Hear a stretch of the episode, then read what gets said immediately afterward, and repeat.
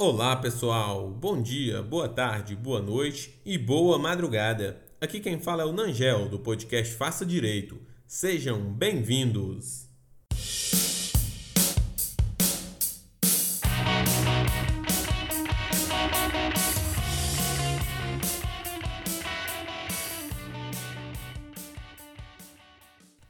Pessoal, hoje nós vamos falar sobre efeitos da condenação.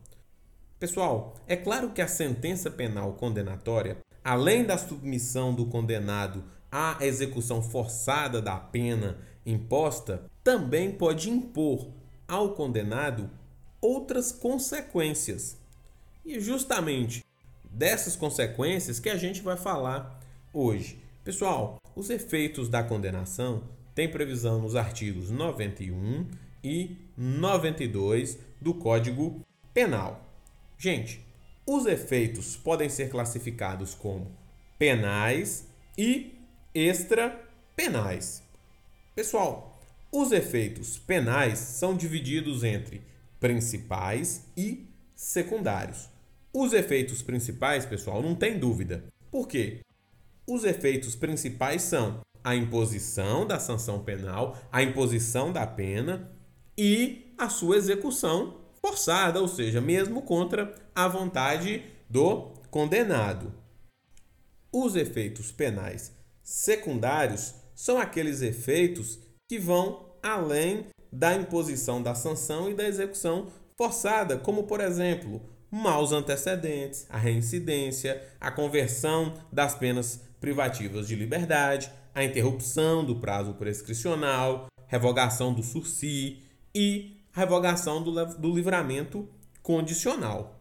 Ok? Então, efeitos penais são os principais e secundários. Efeitos penais principais: imposição da sanção penal e a sua execução forçada. Efeitos secundários: reincidência, conversão das penas restritivas de direito, interrupção de prazo prescricional, revogação do livramento condicional e etc.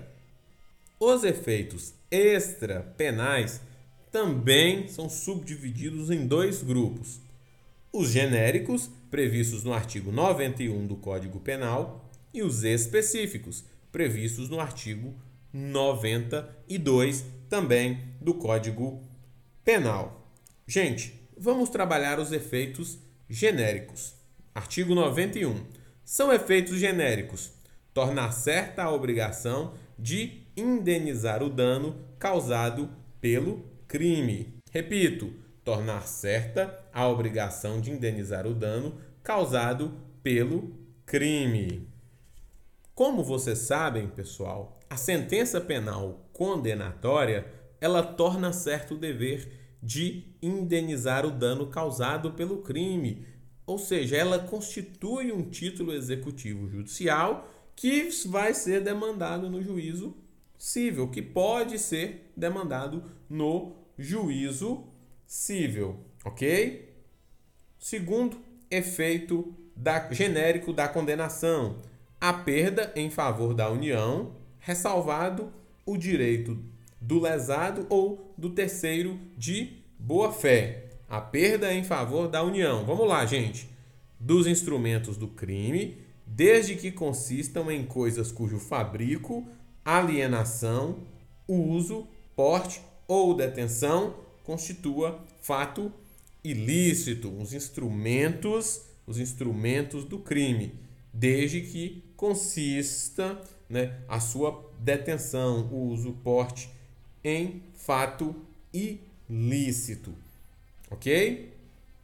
Gente, a perda também do produto do crime ou de qualquer bem ou valor que constitua proveito auferido pelo agente com a prática do fato criminoso. Repare, repare bem, pessoal, são circunstâncias, são situações distintas. Uma coisa são os instrumentos utilizados para a prática do crime. Uma outra situação são uma outra coisa são os, o produto do crime, os produtos do crime, aquilo que se ofere, aquela vantagem que se ofere com a prática do delito. Então, o código aí determina a perda tanto do instrumento, não é? A máquina de fabricar o dinheiro falso, certo? Quanto quanto o produto do crime, não é? Todos aqueles bens que eu adquiri utilizando a moeda falsa que eu falsifiquei, ok? Então são situações distintas. E aí, pessoal, pode acontecer que esses bens ou valores não estejam situados no território nacional, não estejam no território nacional, estejam em estado, em estado estrangeiro.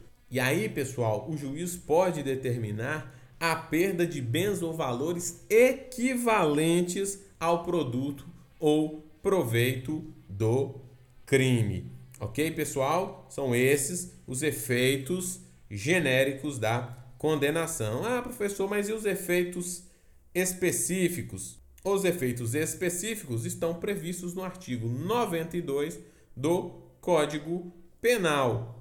E desde já, pessoal, eu adianto para vocês os efeitos específicos, os efeitos previstos no artigo 92 do Código Penal não são efeitos automáticos. Eles devem ser motivadamente declarados na sentença. Mas quais efeitos são esses, professor? Vamos lá.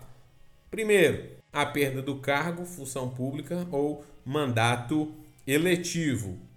Quando aplicada a pena privativa de liberdade por tempo igual ou superior a um ano, nos crimes praticados com abuso de poder ou violação de dever para com a administração pública, ou quando for aplicada a pena privativa de liberdade por tempo superior a quatro anos, nos demais casos, ok? Essa aqui, pessoal, é a vedação que incide sobre os titulares de cargo, função e mandato eletivo, ok?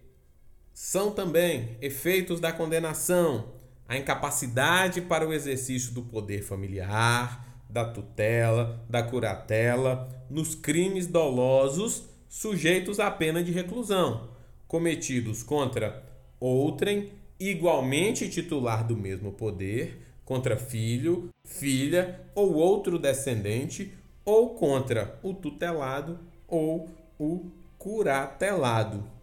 E por fim, pessoal, também é um efeito específico da condenação a inabilitação para dirigir veículo quando este for utilizado como meio para a prática de crime doloso.